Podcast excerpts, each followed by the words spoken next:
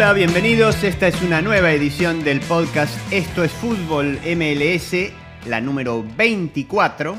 Así que ya tenemos seis meses oficialmente al aire. Adrián Sosa, ¿cómo te va? Muy bien, Javi, mi amigo Javier Andrade. Seis meses.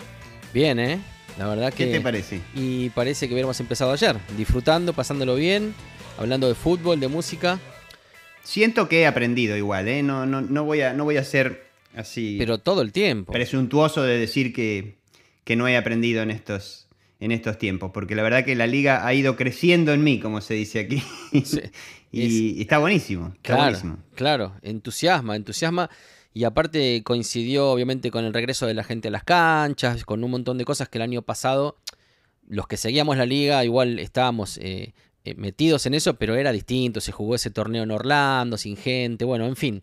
Sí, totalmente. Yo, además, ahora tenemos que están creciendo nuestras redes sociales, que, que desde esto es fútbol MLS, tanto en Instagram como en Twitter, estamos viendo que se acerca más gente y hasta que los jugadores de los distintos equipos están reaccionando a nuestros Y mira- posteos y bueno, eso es un gran trabajo de... Y mira, mientras me de- decís esto, equipo. mientras me contás esto, te cuento que estoy acá mandándome un mensajito con el Chicho Arango, que nos acaba, Ah. de, nos acaba de likear, nos hizo un repost de nuestra story en, en su página, así que un abrazo grande al Chicho, al colombiano, ya hablaremos de él Genial. cuando hablemos de Los Ángeles Fútbol Club. porque- Bueno, pero si no, podemos empezar diciendo que el jugador de la semana en la MLS, el jugador de la semana 24, Cristian Arango, nos acaba de retuitear, sería en el ambiente de Twitter, pero en realidad lo hizo en Instagram, así que él ha compartido con sus seguidores, que presumo que son un poco más que los nuestros, eh, el posteo que hemos hecho con, con su fascinación por la, por la serie de Supercampeones, ¿no? Por los anime. Y también el otro que nos dio un like y que nos está siguiendo es Ricardo Pepi,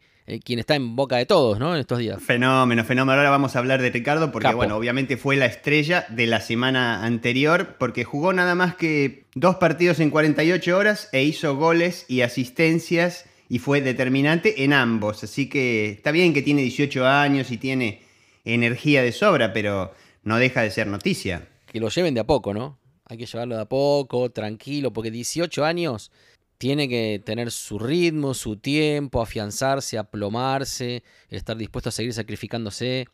Porque, bueno, es una estrella de la liga y en la selección te diría que es uno de los que la gente mira y pide. Mira, vamos a ir por partes. Tanto es así que colegas nuestros que hacen eh, otro programa en español sobre la MLS, eh, se llama Football in English, y el otro día estaba escuchando, dedicaron un programa a hacerse la siguiente pregunta. ¿No habremos dormido con Pepi al haber nacionalizado a Funes Mori y dejar que Pepi sea jugador de Estados Unidos?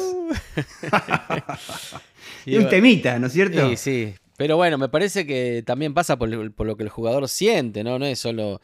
eh, hay, hay casos de jugadores que han hecho una carrera en un país y siempre en su corazón, y, y viene también de una cosa de tradición familiar y lo que sea, está jugar en el país de sus raíces. Pero creo que Pepi, hay que preguntarle a él, ¿qué siente más? ¿A México o a Estados Unidos? Yo creo que te va a contestar Estados Unidos, porque es una.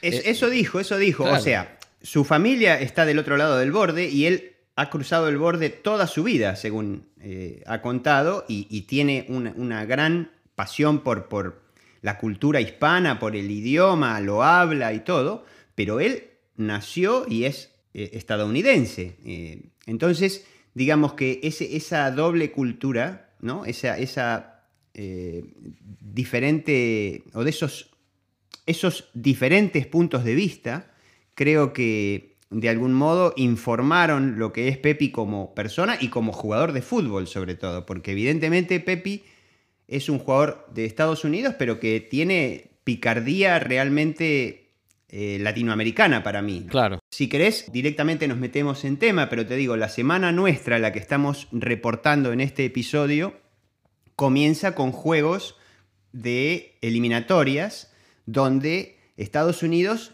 venía después de dos partidos, de dos empates y de abrir un montón de dudas, porque eran los campeones de verano, le habían ganado dos finales a México, México a su vez había ganado sus dos partidos iniciales de eliminatorias, con lo cual llegaban a este tercero y último de la fecha FIFA con la obligación de ganar y encima jugando de visitantes en Honduras, que es una selección dura de por sí.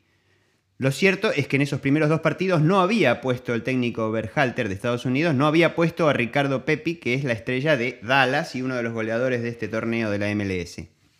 Bueno, lo puso en Honduras y Pepi le redituó participando en el primer gol, haciendo el segundo gol, asistiendo en el tercero y molestando en el área para cuando Estados Unidos, eh, bueno, definiendo que el arquero le, tapa y le da un rebote, entonces ahí es donde Leggett, el jugador del Galaxy, convierte el cuarto gol de Estados Unidos, que se redime con eso, se redime y dice, bueno, ganamos, tenemos ahora un, futuro más eh, atractivo por delante. Lo cierto es que Dallas lo recibe el sábado a su regreso de Honduras y lo puso.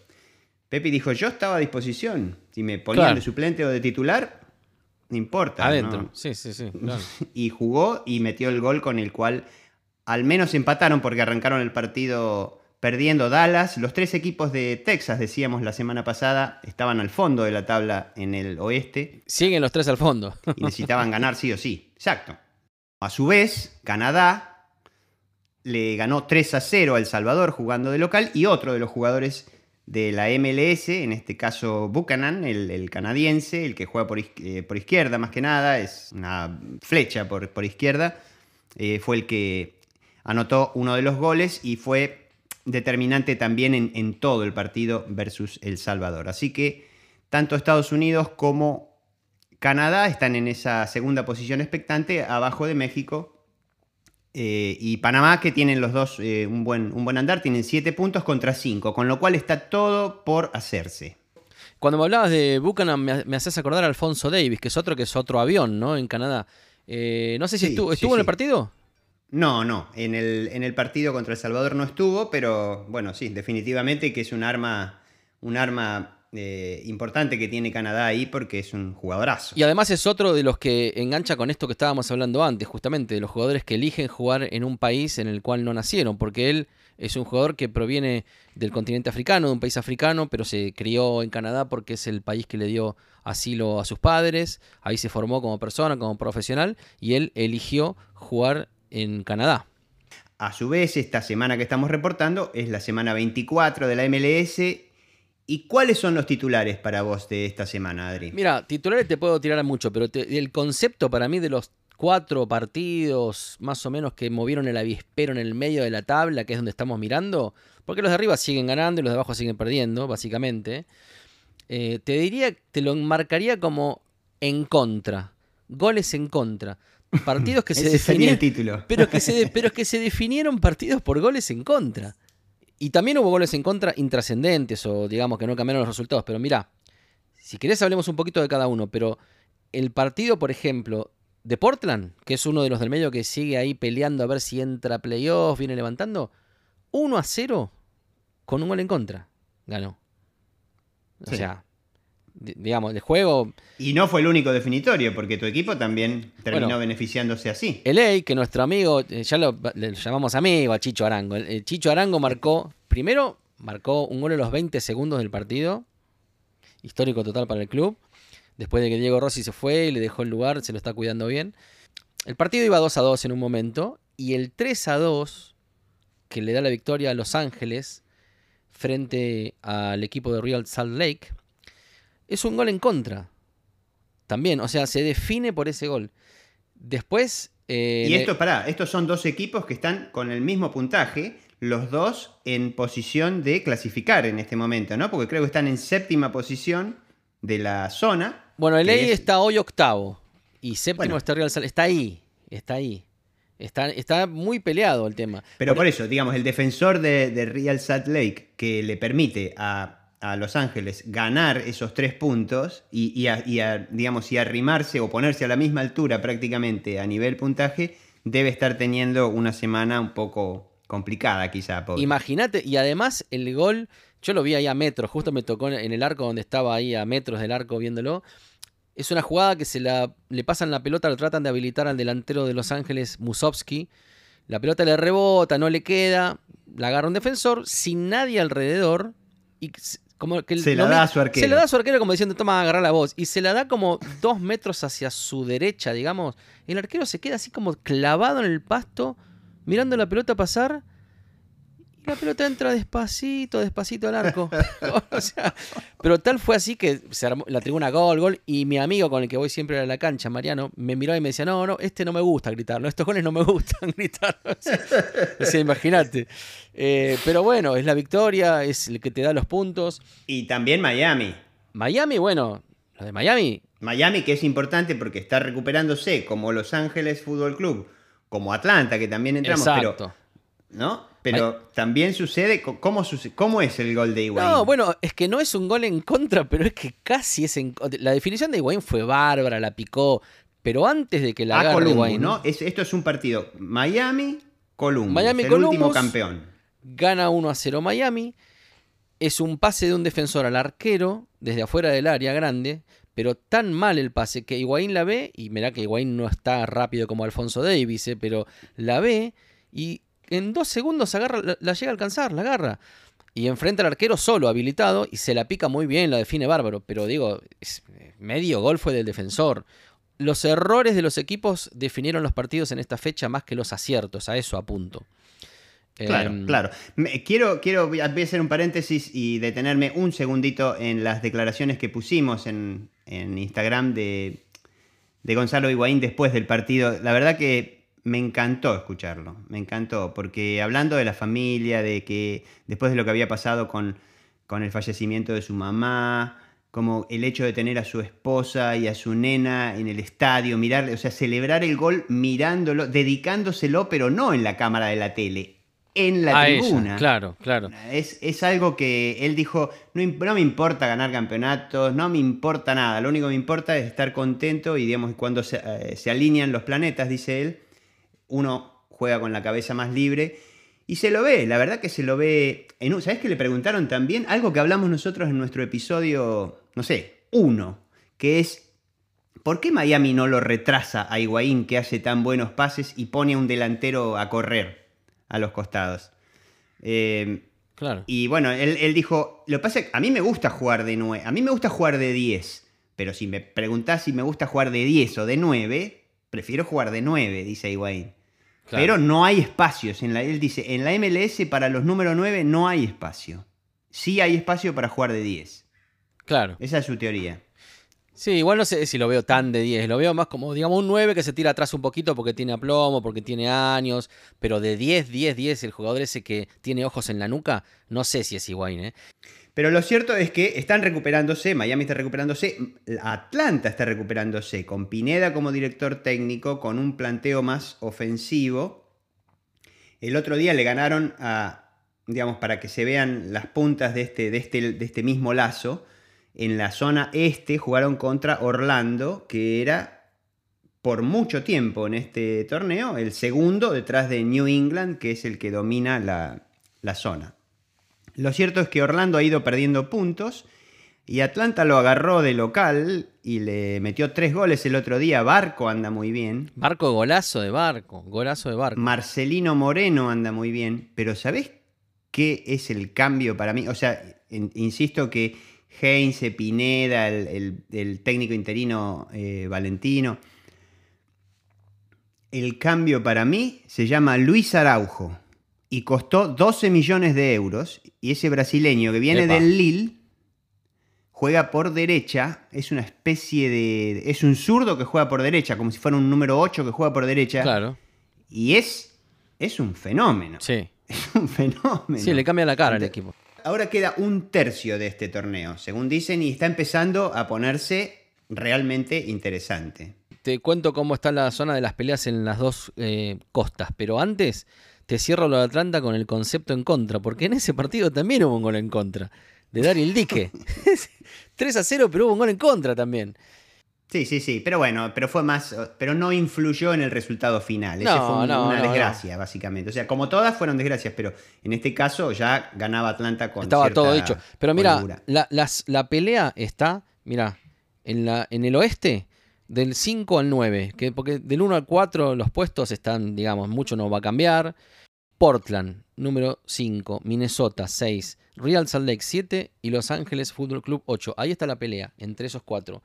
Eh, número 9 están los Whitecaps de Vancouver, no lo veo, no creo que, que pero no andan mal los de Vancouver. No, pero tuvieron una racha, ¿viste? Pero bueno, no sé, no le, no le tengo demasiada fe. En, en la zona este, ya de New England Revolution, no sé, ¿querés decir algo más? Porque yo ya no, digo, gana, gana, gana, no lo para eh, nadie. Sí, tengo, 55 anotado, anotado este, mira, tengo anotado este título para este programa. Los punteros ni se enteran. Claro. Porque es así, Seattle le ganó 1 a 0 a Minnesota y creo que hay una jugada hermosísima que hace Lodeiro por derecha, otro zurdo que entró por derecha en este caso. Hace una jugada hermosa y le da un pase atrás a Joao Paulo, que es el brasileño que juega en, Seattle. Y le pega de afuera del área y es un, gran rematador. Bueno, le ganan 1 a 0 a Minnesota así, que Minnesota estaba sin eh, dos jugadores importantes como Bebelo y como Junu, que es un delantero.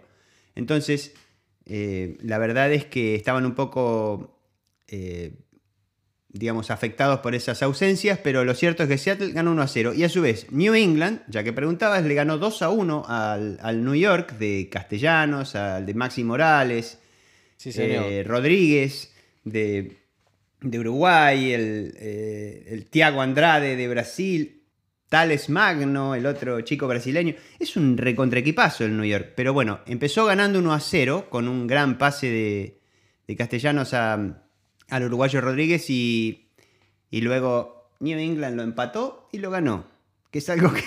No, es una locura. Ojo con Nashville que está segundo, que también volvió a ganar con un gol de Zimmerman, del defensor, Walker Zimmerman. Pero lo que te quería comentar es la zona esa de la pelea en el este, ya te dije la del oeste.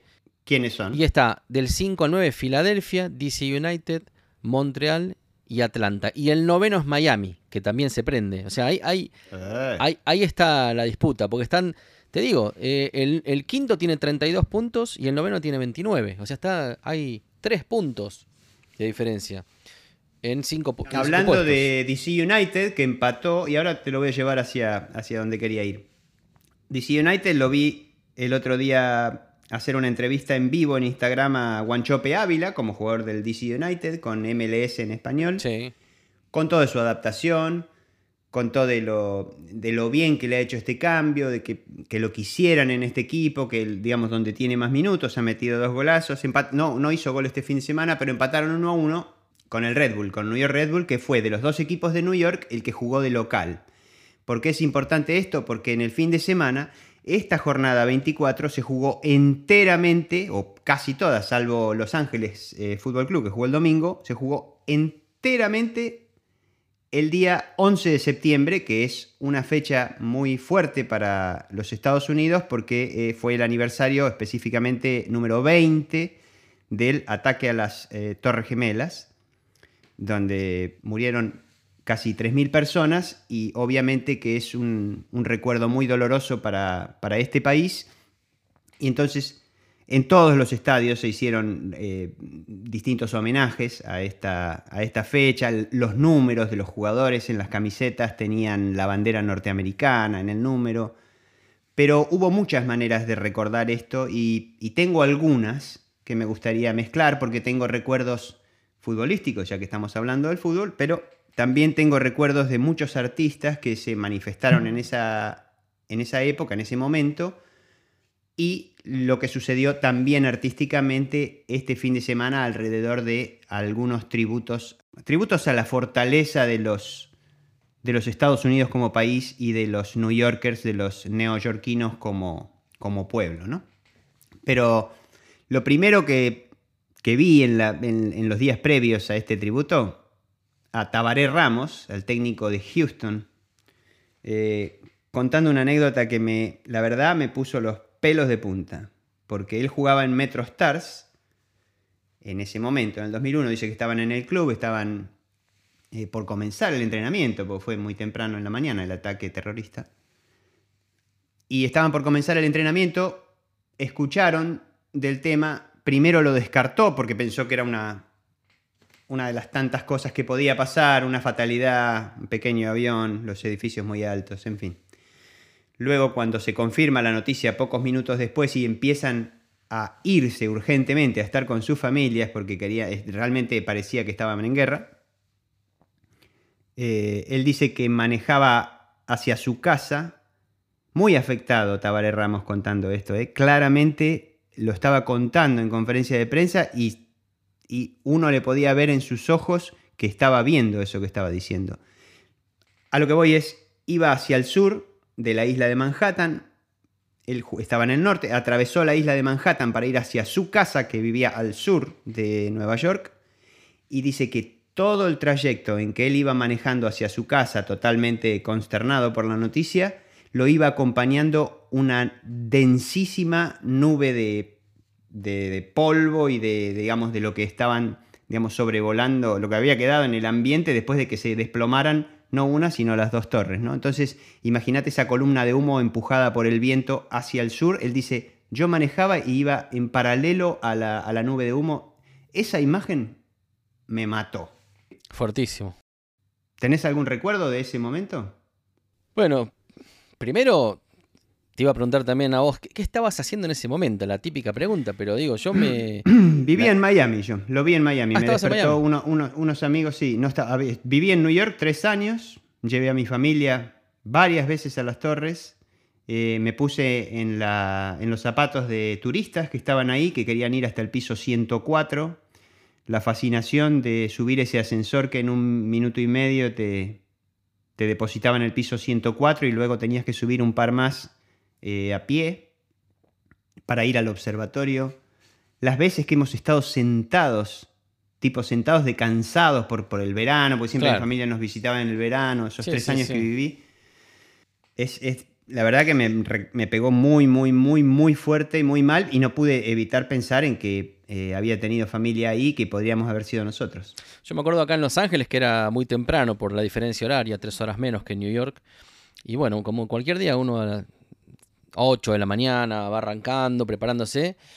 Y me acuerdo de, prender la televisión y, todo el mundo y los vecinos todos comentando, no, no, no saben lo que está pasando. Y vienen para acá, porque te acordás que se, decía como que había varios aviones de guerra, que ataques que venían para la costa oeste. No se sabía lo que podía pasar, era un caos total, era una locura. Eh, tengo el recuerdo bien claro de, de ese día. Pero lo que te iba a contar, y otra de las cosas que sucedió ese mismo día es que ese día, el 11 de septiembre, era la entrega de los Latin Grammys. Ese mismo día. De hecho, yo tengo mi, ticket, mi entrada que dice septiembre 11, la tengo guardada en un cajón ahí. Eh, y, en, esa, en, esa entrega, bueno, estaba el cantante colombiano Juanes, que hoy lo conocemos como un rockstar, muy conocido, eh, con muchos éxitos. Eh, apenas había lanzado su primer disco, que es, fíjate bien, lo habíamos producido con Surco, con, en la productora que yo tenía con Gustavo Santaolalla, Aníbal Kerpel, y tenía siete nominaciones ese Grammy. Tenía siete nominaciones, un artista nuevo. Imagínate lo que era, le cambiaba la vida, todo, era un... Y, sucede esto, ¿no es cierto? Y yo me acuerdo de hablar con Juanes ese día, y más allá de que obviamente eh, lo primero que uno piensa es, es, es en, que esto es una cosa mundial y que es una cosa que, te excede en lo personal, ¿no es cierto? Pero más allá de eso, obviamente él no podía, pobre, despegarse de lo que le estaba pasando a él personalmente, porque claro, el día que iba a sus Grammys a tocar en vivo y con siete a nominaciones... Sus primeros Grammys. A sus primeros Grammys, claro.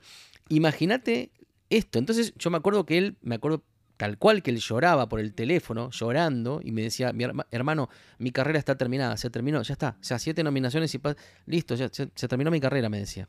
Y nosotros le decíamos, no, tranquilo, que esto, bueno, digamos, lo demás es historia, ¿no? Porque el año siguiente hizo ese disco increíble, eh, que era un día normal, que tenía singles como A Dios le pido, eh, Es por ti, bueno, obviamente, fotografía con Nelly Furtado, obviamente terminó ganando. Tuvo revancha, tuvo sí, tuvo revancha y a las claras porque se terminó ganando muchos Grammys en su carrera.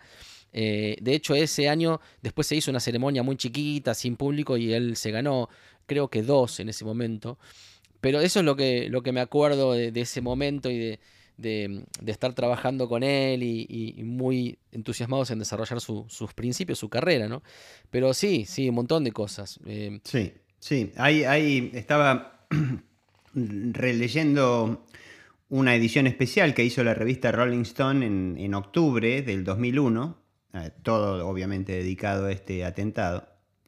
Y había, digamos, y cómo reaccionó la comunidad artística en su momento, ¿no? Entonces ellos hacían una, una nota muy, muy descriptiva de, cómo lo habían vivido, sobre todo los músicos que eran claramente identificados con New York como ciudad, como por ejemplo, bueno, Lenny Kravitz creo que en ese momento vivía en Miami, pero estaba en un hotel en, eh, en Nueva York, cerca de las, de las eh, torres, y dice que él estaba totalmente dormido porque había tenido una jornada muy larga el día anterior y que lo despertó el tremendo ruido del impacto de un avión. Eh, y dice, incluso medio dormido, supe que eso era un impacto de un avión. O sea, porque había, era tan, tan grande el, ruido y tan cerca estaba el hospedado.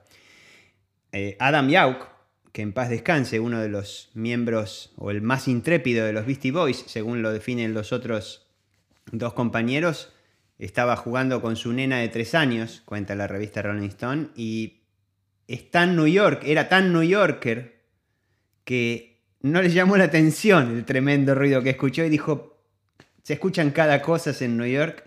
Eso me, me dio un poco de risa. Pero bueno, también, eh, por ejemplo, otro, otro ícono que ya se fue, como Lou Reed, por ejemplo, dice que subió al techo de su edificio eh, una vez que sucedió, cuando impacta el primero, sube al techo de su edificio. Hay una columna que firma en, en la revista Rolling Stone que comienza diciendo más o menos así, mira. Dice, dice Lou Reed, estamos pagando el precio de lo que algunos de nuestros líderes políticos han hecho en nombre del petróleo. Así empezaba su, columna. Y terminaba, tenía algo muy, muy eh, lindo con respecto a los New Yorkers. Dice que en el resto del día, con, digamos, abombado de tanto escuchar noticias y todos salieron a caminar por la ciudad, por ahí, digamos, por Manhattan y buscando un poco de aire y que se encontraban con gente que le decía, no tenés dónde ir a dormir, no tenés dónde, digamos, no tenés dónde bañarte, acá esta es una casa segura, podés venir. O sea, la generosidad de las personas que vivían en la ciudad en ese momento de, hondo dramatismo, ¿no? Y eso le, impactó mucho, lo contó en la columna y terminaba su columna para, para la revista Rolling Stone diciendo, somos New Yorkers, no nos vamos a ir de acá. No nos vamos a ir. Nadie se va a ir de acá. Somos esencialmente americanos y no solo somos americanos, somos New York American, decía Lou Reed. Pero bueno, que en paz descanse Lou también. Muchos otros músicos, entre ellos, eh, hablan en esta nota porque hubo un tributo donde eh, lo organizó Michael Jackson. Eh, Yoko Ono recordaba en, en, otra columna también que el ruido de los aviones y todo lo que se había vivido en New York ese día le hacía acordar a su infancia en Japón, con los bombarderos B-52 arriba de la cabeza, con eh, la orden implícita de meterse en los búnkers que tenían ellos eh, mientras ella crecía en Japón. La verdad es que, bueno, todas imágenes de guerra muy fuertes y en, todo esto eh, participan músicos que este fin de semana también estuvieron activos recordando ese 20 aniversario como Bruce Springsteen y em, Alicia Keys, por ejemplo. Ellos también participaron en ese eh, encuentro multitudinario de músicos en donde había de todo, ¿no? Rockeros, en fin. Me quedo con lo que decís de Lou Reed, porque bueno, mm, y, también trazando un paralelo, si bien es absolutamente distinta la situación con lo del COVID, ¿no? Pero al final pasaron 20 años de, de eso y es como que no se sabe nada, no se sabe nada, porque digamos, él Está bien la frase que él dice y es lo que en, el inconsciente colectivo de todos más o menos hay una imagen armada de por qué, por qué sucedió eso, pero seguimos sin saber nada y probablemente varias de las cosas que tienen que ver con el COVID también... Queden así. Sí, queden así, claro. O sea, pasarán años y bueno, y nos preguntaremos, nos quedamos con lo que pasó y no por qué, ni cómo, ni de qué manera. Han pasado 20 años, señores. Bueno, ¿Qué tenemos, Javi? ¿Qué, tengo, viene? se viene? ¿Sabes que, ¿sabes que tengo una, cosa curiosísima? En medio de esta pandemia, ¿no es cierto? Porque te invito a que hagas memoria de cuántos eventos has visto desde que la pandemia terminó, como nos quieren hacer creer.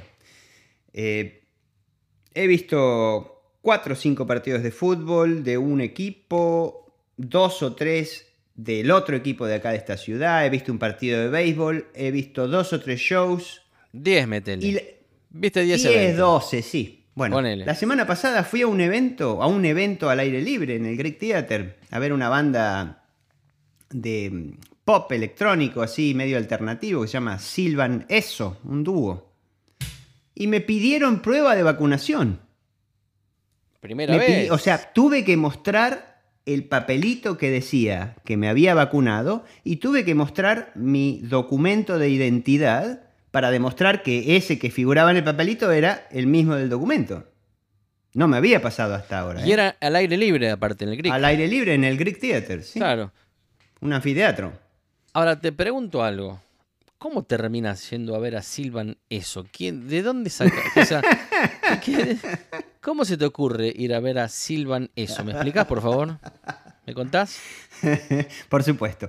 Hace unos meses, algo así. Bueno, Silvan Eso es una de esas bandas que uno descubre por Spotify, ¿no? Porque te la recomienda, porque Claro, te gusta claro, claro. tipo de música. Por ejemplo, a mí me gusta eh, una chica que se llama, que tiene un, un proyecto electro, electropop, vamos a decirle así, medio intelectual, que se llama Toon Yards. No sabía que esta banda era de esa onda, pero por escuchar ese tipo de música, Spotify me asoció, me mostró esta, esta banda, me gustó alguna canción de Silvan Eso, le puse like y entonces me avisó que había un show. O sea, fuiste invitado algorítmicamente, digamos. Sí, sí, exacto, exacto. La inteligencia artificial me informó que esta banda estaba a mano. Peor aún, o mejor aún, fue una promoción en la cual, por todo concepto, hará uno o dos meses, se conseguían tickets a 20 dólares. Ah, claro. Que, a- que en claro. esta ciudad, en este país, y bueno, dependiendo de las distintas economías, esto puede sonar hasta agresivo, pero 20 dólares aquí no es eh, lo que vale habitualmente un ticket. Entonces dije, bueno, puede ser al aire libre, y además esa idea, ¿no? Bueno, un show al aire libre, sí, un poco, tomar un poco de aire. Y fui, y me lo compré, me compré un ticket de 20 dólares y fui. Y este aquí que me, pasó todo esto, que es que tengo en video a un tipo diciendo, prueba de vacunación, eh, documento de identidad. Vos sabés que el mundo de los algoritmos genera esta cosa de diferentes realidades. Hace años un grupo conocido, un grupo famoso, de éxito, todo el mundo sabía quién era, te guste o no te guste. Hoy hay millones de artistas de grupos que, claro, porque vos tenés un eh, perfil personificado con tus gustos, con tu preferencia, y como vos otros más, millones de personas más. Entonces, de repente toca Silvan eso, que no tengo la menor idea de quiénes son. Pero acabo de ver que tienen un tema que se llama Coffee, que tiene 103 millones de escuchas. O sea, Está buenísimo. Se les va- Está les- buenísimo. les va muy bien, Son dos, muy bien. marido, son marido y mujer. Les va muy marido y bien. mujer. El tipo, el tipo hace todas las, las texturas, eh, digamos, sónicas con sus teclados y computadoras. Y la chica va y viene cantando. ¿y llenaron el Greek? ¿Estaba lleno? Y el, Greek cabe en unas 6.000 personas y habría algunos huecos, pero... La verdad, increíble. Mis Muy bueno, pero muy bueno. Y, y todo un espectro de, de gente así como alternativa, digamos, ¿no? Mucho, mucho hipster por ahí, pero la verdad que estaba bueno. Bueno, era música bailable, pero alternativa, pero no era un, no sé, un house muy, muy obvio. Tenía onda lo que Claro. fue una buena experiencia y me gustó eso, me gustó que me pidiera, porque se pierde tiempo con esto de pedirte el, el papel y luego la foto y... Pero estuvo bueno, estuvo bueno. Me imagino, me imagino. Bueno, pero ¿qué está pasando? Estamos a- casi a mitad de semana y digo, fecha, fecha Sí, MLS. No, estamos saliendo, estamos saliendo al aire y ya se está jugando la fecha 25, con lo cual tenemos una doble jornada por delante. Eh, hay partidos de la Leagues Cup. Si querés, revisamos un poquitito todo lo que viene por delante, pero hay un montón de actividad eh, futbolística porque, bueno, esto empieza a tomar velocidad y podríamos resumir lo que va a suceder esta semana. No doy abasto a mirar todos los partidos que tengo por delante de aquí al, al domingo 19. Adri, mira, tenemos partido martes, miércoles, jueves, viernes, sábado y domingo. No puedo, no entra todo, No, Adri, pero lo pasamos para la semana que viene. Programa episodio 25. ¿Qué te parece? Y además hay que ver a Messi en el Paris Saint Germain, ¿no? Además de todo eso. Ah, bueno, pero entonces ahí, ¿qué hago? No trabajo nunca más. Es así, señor. En fin. Se va el Bueno. episodio 24. En una semanita, en el 25, nos reencontramos. en este podcast que hacemos desde Los Ángeles con mucho cariño. Un placer, Adri. Nos vemos la próxima semana. Abrazo grande. Chao.